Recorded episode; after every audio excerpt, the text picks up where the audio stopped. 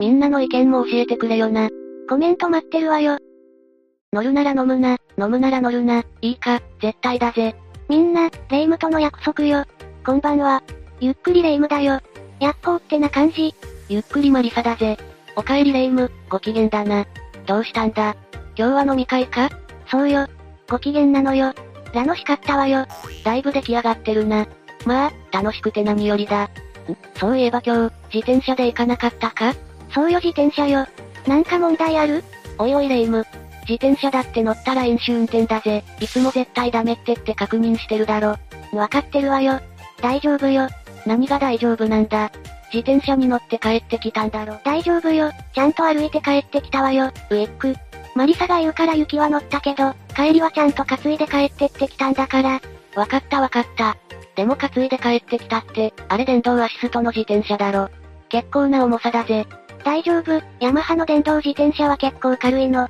ほんの28キロ程度だから、楽勝だったわ。お、おう。何が楽勝かわからないけど、それならいいんだ。マリサがいつも飲酒運転は絶対ダメ。飲酒運転する奴を見たら俺は修羅になる。って言ってるからしないわよ。大丈夫ったら大丈夫。シュラッシュシュ。えへへ。いい感じに出来上がってるな。まあ、飲酒運転しなかったのは偉いぞレイム。そのせいで悲惨な事件が起きたこともあるからな。お、来たわね。今日の解説タイム。ヒューヒュー待ってました。茶化すなよ。まあ、酔っ払いに行っても無駄か。相当飲んだのか？大丈夫大丈夫、20杯までは覚えてるわ。最後はピッチャーで飲んだから、よくわかんないけど。オールフリー美味しかったわ。飲みすぎだ。今日は無理だな。ってオールフリーって、ノンアルコールじゃねえか、ふざけんな。え、でも気持ちよく酔えたわよ。プラシーボ効果はもういいぜ。たく、なんで自転車担いで帰ってきたんだ。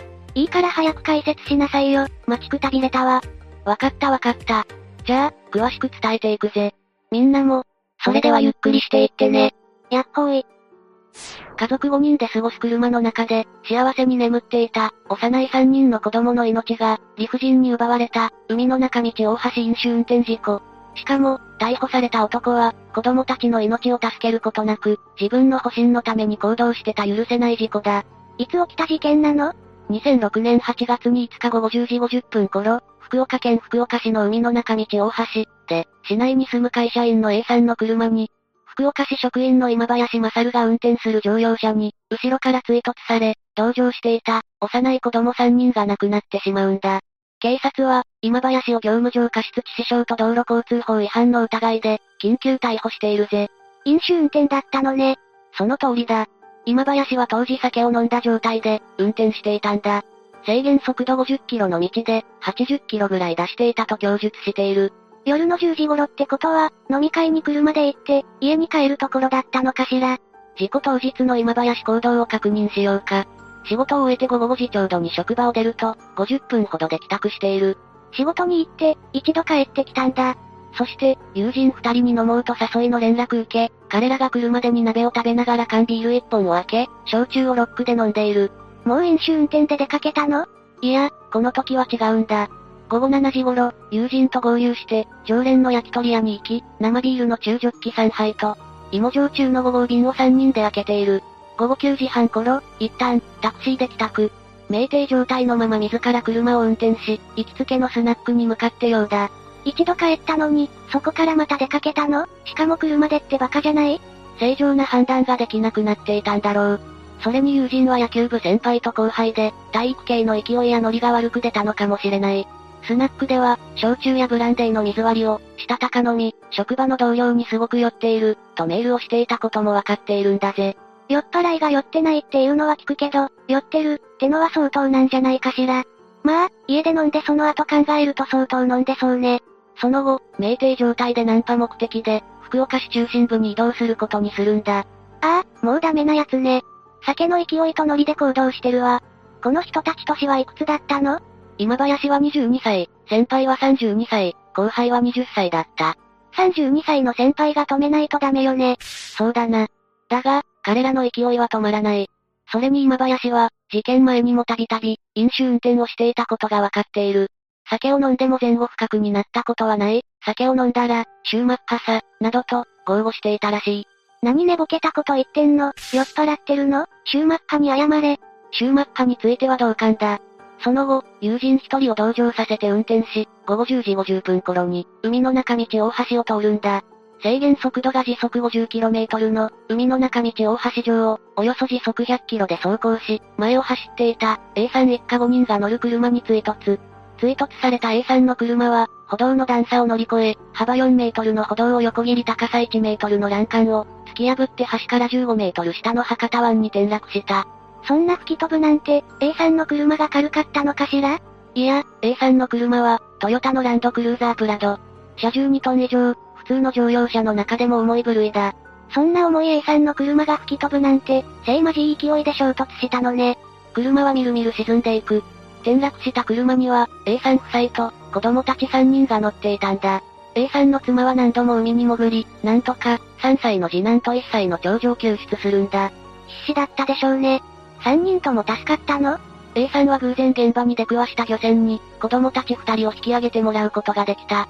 だが、長男は車と一緒に沈んでしまったんだ。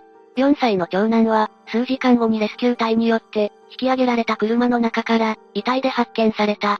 それに、漁船に救助された二人の子供も、病院に搬送されたが、死亡が確認された。子供たちは三人とも亡くなってしまったんだ。さ、三人とも亡くなってしまうなんて。ひどい。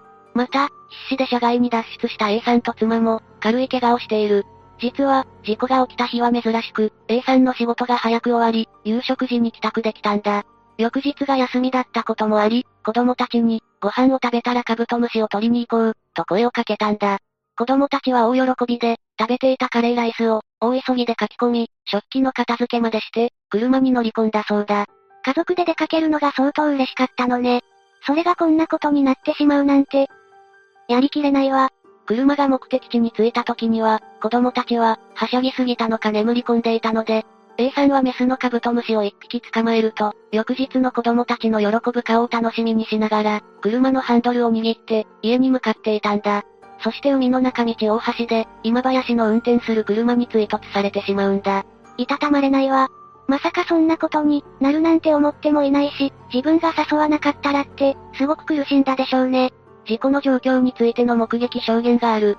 事故が起きた際に対向車線を走っていた、タクシー運転手らが、すぐに警察に通報している。一方で今林は、飲酒運転で事故を起こしたことが、発覚すれば職を失うと考え、そのまま現場から逃走したんだ。どういうことよ、事故が起きた時は、救護義務があるでしょ？それに自分がぶつかった車が、バシから落ちてるのよ。しかし、事故から5分後、今林受刑者の車は現場から300メートル先で、ハザードランプをつけて停車したんだ。そうよね。自分の犯した罪への恐怖から、逃げようとしたけど、思い直して止まったのね。まだ、人の心を失ってなかったのね。レイム。残念だがそうじゃないんだ。今林は、逃走を図ろうとしたんだが、追突のダメージで、車が走行不能になってしまい止まっただけだ。ちょっとでも期待した私がバカだったわ。でも、止まってしまったら仕方がないじゃない。そこから救助とか通報をしたのかしら？いやいや、一旦逃げようとした男だぜ。そんな希少な人間じゃない。今林は、助手席に乗っていた友人に、こう指示をした。やばいから逃げてくれ。この友人は、一緒に飲んでいた先輩だった。だから、巻き込むことはできない。そう考えたんだろうぜ。そこじゃないでしょ。早く被害者を助けなさいよ。さらに今林は、事故を警察に報告することなく、携帯電話で別の友人に電話をかけ始めたんだ。そして友人に、飲酒運転で事故を起こしたことを打ち明け、発覚を免れるために、自分の身代わりになってほしいと依頼してるんだ。クソ野郎ね。呆れ果てたわ。その友達は身代わりになったの？なってたらそいつもクソ野郎ね。レイム、落ち着いてくれ。気持ちはわかるが、あまり激しい言葉遣いは、色々まずい。加害者を責めるのが目的じゃない。事件から学び、を得るためだから、落ち着いて聞いてくれ。わかったわ。ごめんなさい。でもあまりにも腹が立って。でも大丈夫。続けてちょうだい。了解だ。身代わりを頼まれた友達だが断っている。すると今林は、代わりに水を持ってきてほしいと、頼んだんだ。そして友人が、2リットルのペットボトルの水を、持ってくると、そのうち1リットル弱を、一気に飲みしたんだ。まさかそれって、そうだ。これは酔いを覚ますための行為だった。そして、事故現場に戻り、事故発生から40分後に、飲酒検知に応じ、翌日の朝に逮捕されたんだ。卑怯な奴ね。自分がしていることが分かってなさすぎるわ。事故現場に戻り、警察官に僕が運転手です。と告げ、警察官に酒の匂いを問われると、はい、飲酒運転です、と答えている。警官からの、どのような状況でぶつかったのか、という問いかけには、わからない。覚えてない、と、答えている。だが、現場に居合わせた通行人は、むちゃくちゃ泥酔状態で、何を喋っているか、わからない状態、と証言していたんだ。そんな状態で運転し立てたのね。どれぐらいの、アルコール検査結果になったのかしら。飲酒検知事の今林の呼気アルコール濃度は、1リットル中 0.25mg だった。これは当時の式帯運転に該当する数値では、ほろ酔い、のレベルだ。いやいや、ほろ酔いって、カクテルの名前じゃないんだから。相当酔ってたんじゃないの？証言や事故状況から考えて、間違いなく相当酔ってたと思われるぜ。ただ、出頭までに40分間粘ったこと、1リットル近い水のガブ飲みにより、数値が低く出たのかもしれないな。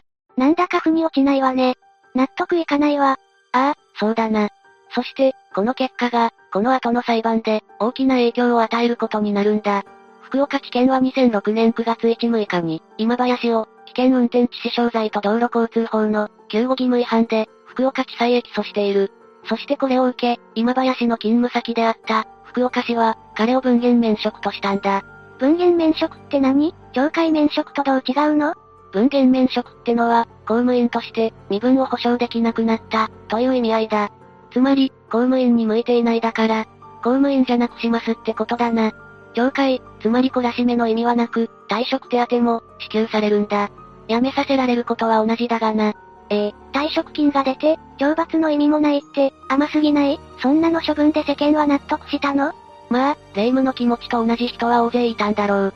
この処分に対して900件を超える苦情が寄せられ、市長が陳謝する事態となった。まあ、結局市長は飲酒運転は厳罰、を表明し、2006年9月1、5日付で、今林を懲戒免職としている。あれだけの結果を引き起こしたんだもの、当然といえば当然ね。他にも、事故後に今林に大量の水を飲ませ、飲酒運転を隠蔽しようとした22歳の大学生が、証拠隠滅容疑で、飲酒運転と知りながら同乗した32歳の先輩が、道路交通法違反の飲酒運転法助の容疑で、それぞれ逮捕された。これらは後に不起訴となった。運転していたのは今林だし、でも、周りの人間も止めなかったのは、どうかと思うわ。2007年6月、福岡地裁で裁判が始まる。初公判で今林は、正常な運転が困難だった点と、時速100キロだった点については否認します。アルコールの影響で正常な運転が困難になるほど、飲酒はしていませんでした、と主張したんだ。何言ってるのかしら、正常な運転ができていれば、事故は起きなかったはずでしょ。すごいスピードでぶつかったから、こうなったんだし。一方で、亡くなった子供たちについて反省の弁も、述べている。悔やんでも悔やみきれません。真っ黒な海の中でたくさんの水を飲み、苦しみながら亡くなった子供たちのことを思うと、どうお詫びしていいかいい言葉が見つかりません。私にできることを誠心誠意行い、償っていきたい。こう、涙ながらに償いの言葉を口にしたんだ。検察側は、今林は事故前に飲酒した飲食店で、酔っているなどと発言したほか、警察官による飲酒の再現実験などから、事故当時は相当酩酊し、前方中止や運転操作が、極めて困難な状況だったということが認められ、今林の事故原因は、脇見運転、という主張は、信用性に乏しい、と主張した。一方で弁護側は、飲酒運転による運転への影響は全くなく、途中で極めて狭い道での、こすったりすることもない、正常な運転から、脇見運転による事故だ、と主張。脇見って、どう考えてもおかしいでしょ。無理筋だと思うわ。論告休刑後半で検察側は懲役25年を求刑しました。最終弁論で弁護側は事故は脇見運転が原因で、全くの偶然。業務上過失致死傷罪を適用して、短期刑を選択し、執行猶予にすべき。懲役25年の休刑は、市民の処罰感情を煽る、異常な休刑。今林は事故からおよそ40分後に、実施しており、量刑を減刑すべき、と主張したんだ。証拠隠滅の上、仕方なく現場に戻ったのに、言うことがいちいち嘘っぱちね。決心後、福岡地裁は福岡地検に対し、業務上過失致死傷罪を、訴因に追加するように、命令したんだ。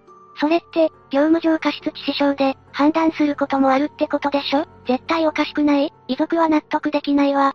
これを受けて福岡地検は命令に応じなければ、3人が死亡した重大事故でありながら、危険運転致死傷罪について無罪になる可能性がある。そう判断し、判決言い渡し前に再開された弁論で、改めて業務上過失致死傷罪を、予備的訴因として追加する変更手続きを行うんだ。苦渋の決断なのね。でもやっぱり納得できないし、悔しいわ。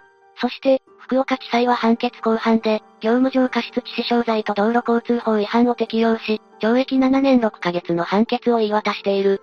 福岡地裁は事故は脇見運転によるもので、酒酔いの程度が正常な運転を困難にするほど、大きかったと認定することはできない。として、危険運転致死傷罪の成立を認めず、予備的訴因として追加された、業務上過失致死傷罪を適用した。だが、量刑理由では、結果の重大性事件の悪質性を考慮すれば、刑の上限をもって臨むのが相当、として、業務上過失致死傷罪による、法定刑上限を適用したんだ。上限の7年6ヶ月の懲役。危険運転致死傷罪だと、上限はどれぐらいなの？状況によるが、場合によっては20年以下の懲役だ。ただこの法律の適用は微妙な問題があって、運用が難しいんだ。なので裁判所はこうしたんだろう。その後、検察側と弁護側ともに、量刑を不服として、控訴する。初公判で、涙ながらに反省の言葉を口にしたにも、かかわらず、判決を不服として控訴した今林に、批判の声が殺到したんだ。私も同じ気持ちよ。でもそんな奴だから、こんな悲惨な事故を起こしたんだとも思うわ。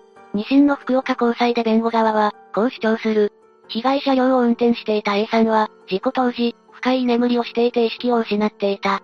それがなければ海への転落はあり得ず、物損事故で済んだ可能性が高い。これを聞いた A さんは、激怒したろうな。断じて居眠り運転をしていた事実はない。責任転嫁だ、と非難したほか、検察側も、A さんが居眠り運転をしていたという主張は、非常識極まりない奇弁だ、と主張する。弁護側の発言は本当にひどいわね。第2回公判で検察側は、事故原因は、一審が認定した脇見運転ではなく、飲酒によるものだ、とする証拠を出し採用される。証拠は動画だった。動画を確認し、判決公判で福岡高裁は、A さんに居眠り運転を推測させる動きはなく、目撃者も事故直前の車両の動きに異常はなかった、などとして弁護側の主張を退けたんだ。現場には勾配があり長時間の脇見運転は、不可能。前に視線を向けながら、被害車両を認識できなかったのは、飲酒の影響以外に考えられない、として、一審判決を吐き、危険運転致死傷罪と、道路交通法違反の成立を認定する。そして、懲役20年の判決となったんだ。当然ね。結果もそうだけど、全く反省の色が見えないし、主張もひどいもの。弁護側はこの判決を不服として、最高裁へ上告。だが、上告審の最高裁は、被告側の上告を棄却する。危険運転致死傷罪と道路交通法違反を認定した、二審の判決の懲役20年が確定することとなりました。危険運転罪は、アルコールや薬物の影響で、正常運転が困難な状態で運転する行為、などが対象とされているんだ。だから、危険運転罪が適用されるかが、最大の争点だったんだ。今林が当時、焼酎のロックを、8、9杯とブランデーなどを飲み、酔っていた状況を、駆けつけた警察官も、確認したことから、相当の酩酊状態にあったことは明らか、と認定。制限50キロの道路を100キロで走りながら、事故直前のおよそ8秒間、被害車両に気づかなかった、この点を終始前を見ていなかったか、見ていても車両を認識できなかったのかの、どちらかで、いずれにしても異常、として、危険運転罪が成立すると結論付けたんだ。一方で、A さん家族が今林と同乗者に対し、およそ3億5千万円の損害賠償を求めていた民事訴訟は、2012年10月17日に、福岡地裁で和解が成立している。今林側が主張していた過失総裁を認めず、今林受刑者とその父親側が謝罪して損害金を支払い、同乗者も、見舞金を支払うことで合意したんだ。過失総裁って、よく言えたものね。やっぱり反省していたとは思えないわ。刑を軽くするために泣いただけとしか思えない。この事件を契機に、飲酒運転関連の事故などが、重大な社会問題となり、危険運転致死傷罪を、逃れようとする隠蔽工作、ひき逃げも問題視される。そして危険運転致死傷罪の立件が困難なことから、逃げ得になっていると批判が相次ぐんだ。そうか。一度逃げて酔いを覚ませば、刑が軽くなる。だから逃げるのね。そしてひき逃げが増えるってことなんだ。この事件によって、飲酒運転根絶の世論が高まり、2007年6月に道路交通法が改正されるんだ。改正後は、飲酒運転と分かって同乗した者、車で帰る客に酒を出した飲食店も、処罰されるようになってんだ。社会全体で飲酒運転防止の機運が高まったのね。事故から10年を迎えた際に、A さんは心境を書面で明かしている。そこからは心の傷の深さを伺い知れる。今はしい事故を早く忘れたいが、まだまだ時間がかかる。そして、今林受刑者からは謝罪がないといい、自分のしたことを本当に反省しているのですか、と訴えているんだ。今林は反省するような人間じゃなかったのかもね。そもそも、そんな殊勝な人間なら、こんな事故につながる行動をしていないわよ。また、今林が現場から立ち去ったことについては、救助活動をしていれば、家族は死なずに、済んだのではないかと、と悔しさをにじませている。2007年の飲酒運転厳罰化、2009年の行政処分強化などにより、飲酒運転による交通事故は年々減少している。だが、近年は下げ止まり傾向にあり、依然として飲酒運転による悲惨な交通事故は、後を絶たないんだ。そうね。また飲酒運転の事故の報道を、よく見るものね。バカなのかしら。この間はどっかの議員さんが事故してたわよ。2020年の1年間の飲酒運転交通事故は、2522件で、そのうち死亡事故は159件。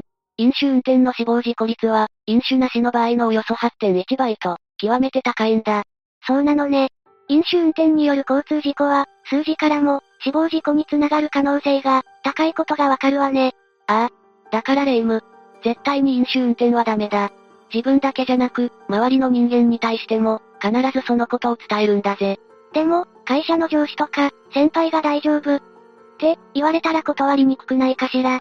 どんな立場だろうと、状況だろうと決して、許さない。それが、その人自身のためにもなる。強い気持ちで、還元するべきだな。それに、飲酒運転を強要するような人間とは、縁を切るべきだと思うぜ。そういう人間は、他にも悪いことをする。順法精神が欠けてる。そうね。同じとは言わないけど、交通違反を繰り返す人は同じ、事故をよく起こす人も、同じっていうものね。そういえばあの都議さん、どうなったのかしら？4年で、12回も違反をしていたらしい。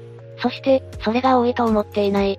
このことを考えれば、いずれ事故を起こしただろうな。12回も捕まってたってことは、もっと違反してたでしょうね。普通そんなに捕まらないでしょ。ちょっとだから大丈夫だろう、これぐらい大丈夫だろう。だろう運転、を繰り返して結局悲惨なことになる。そうね。いつも初めて、ハンドルを握った時のことを、忘れないようにするわ。あと、レイムは飲みすぎないようにってことと、飲んでないのに酔っ払うなってことかな？失礼ね、大丈夫よ。だいぶ酔いも冷めてきたし。家飲みなら、マリサもいるしね。おいおい、ほどほどにしてくれよ。毎回解放する身にもなってくれ。ところで、私たちって年はいくつなんだっけ？初めてみんなの前に出たのは、もう10年以上前だから。今日、今日の事件解説はどうだった？う、うん。とても勉強になったわ。じゃあ、最後に標語をもう一度言ってお別れだぜ。飲んだら乗るな、乗るなら飲むな。それでは次回も、ゆっくりしていってね。